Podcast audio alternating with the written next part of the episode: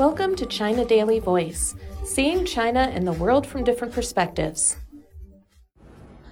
A brand of milk tea has been pulled from the shelves in China due to the striking resemblance of its packaging to laundry detergent bottles, after alarmed consumers feared it could mislead children into drinking cleaning liquid. The Thai style milk tea produced in Nanjing, Jiangsu Province, eastern China, is packed with Thai characters printed on the label in bottles which look exactly like those used by common laundry liquids and other cleaning products with a similar handle and lid, news site Jimu News reported. The milk tea was being sold in 500 milliliter bottles in the restaurant chain's three outlets across the city.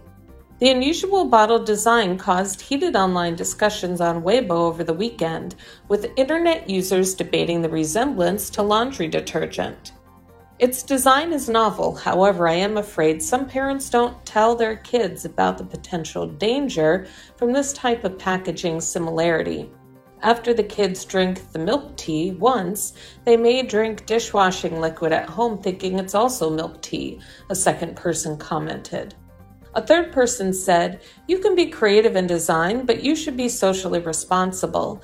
This kind of packaging would definitely mislead children and could result in serious consequences. The local market supervision authority said that they would launch an investigation into the packaging.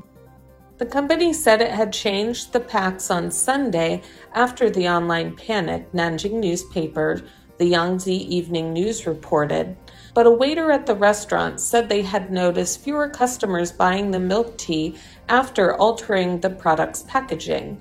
Wu Jiangping, a lawyer from the Hubei Shouyi law firm, told Jimu News that food safety is not only related to food quality, but is also related to safety risks caused by packaging style and methods. According to the food safety law, the authority's food safety risk assessment system monitors food quality as well as the safety of the food's packaging, he said. That's all for today. This is Stephanie, and for more news and analysis, buy the paper. Until next time.